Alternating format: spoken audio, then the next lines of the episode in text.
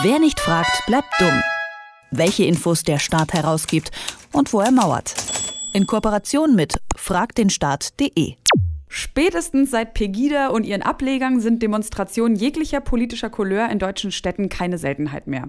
Wenn es sich nicht gerade um eine regelmäßige Veranstaltung handelt, kann uns so eine Demo auch mal kalt erwischen, sodass wir also nicht mehr genug Zeit haben, eine Gegendemo zu organisieren. Wie ist es aber möglich, immer rechtzeitig informiert zu sein? Das weiß Arne Semsrott von fragdenstaat.de. Hallo Arne. Hallo. Also, was gibt es denn für Tricks oder Möglichkeiten herauszufinden, wann die nächste Veranstaltung oder Versammlung in meiner Gegend stattfindet? Na, dazu muss man wissen, wer das alles so weiß. Und das sind in der Regel die Verwaltungen, die Versammlungsbehörden nämlich, die, die zuständig sind von Verwaltungsseite für Demonstrationen. Bei denen gehen natürlich alle Anmeldungen für solche Demonstrationen ein. Und das bedeutet, wenn man die anfragt, dann müssen die auch herausgeben, was sie so für Anmeldungen bekommen hat.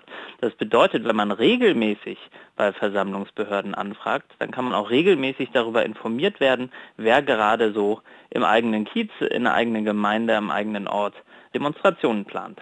Und was bringt mir das jetzt genau, außer dass ich dann zum Beispiel eben eine Gegendemo noch rechtzeitig organisieren kann?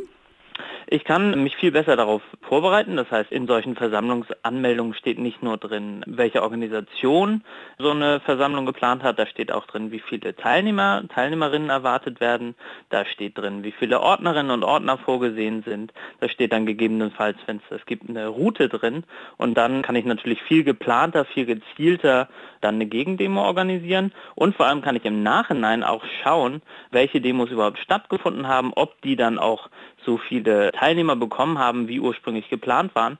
Und so kann man dann eine ganz gute Vergleichbarkeit und Überprüfbarkeit von solchen Demos herstellen. Aber ist das dann eine Sache, die auch wirklich für Privatpersonen interessant ist oder ist es dann eher so für Medienvertreter, die da wirklich so das große Ganze verstehen und sehen wollen? Nee, ganz und gar nicht. Das geht dabei dann um die Demo bei mir im Ort. Also wenn ich die Versammlungsbehörde bei mir in der kleinen Gemeinde regelmäßig anfrage, was da so geplant ist, dann kann ich natürlich gezielt dann eine Gegendemo organisieren. Also natürlich ist es möglich, alle Versammlungsbehörden in ganz Deutschland regelmäßig anzufragen und dann kriegt man ein Deutschlandbild. Aber gerade im Bezirk, in dem man wohnt, geht häufig mal die ein oder andere Demo vonstatten, ohne dass man direkt davon mitbekommt. Und mit solchen Anfragen kann man dann sehr gezielt dafür sorgen, dass man es immer mitbekommt. Aber spannend ist ja auch noch, wie kurzfristig antworten die einem denn, also die Versammlungsbehörden? Ja, das ist eine sehr gute Frage. Solche Versammlungen müssen in der Regel, da gibt es dann auch noch Spontanversammlungen, aber in der Regel mindestens 48 Stunden vorher angemeldet werden. Das ist dann schon ein Problem, weil solche Anfragen an die Behörden innerhalb von einem Monat beantwortet werden müssen. Das kann natürlich dann bedeuten, dass ich Anfang Februar eine Anfrage stellt und dann erst Ende Februar Bescheid kriege und dazwischen dann was angemeldet wurde und vonstatten gegangen ist. Das heißt, solche wirklich kurzfristigen Sachen, die kriegt man darüber wahrscheinlich nicht aber man wird auf jeden Fall die kriegen, die im längeren Voraus geplant sind und das sind dann in der Regel Demos zu Gedenktagen, also zum 1. Mai zum Beispiel oder gerade so in der rechten Szene dann einige berühmt-berüchtigte Daten, zu denen dann immer Demos gemacht werden.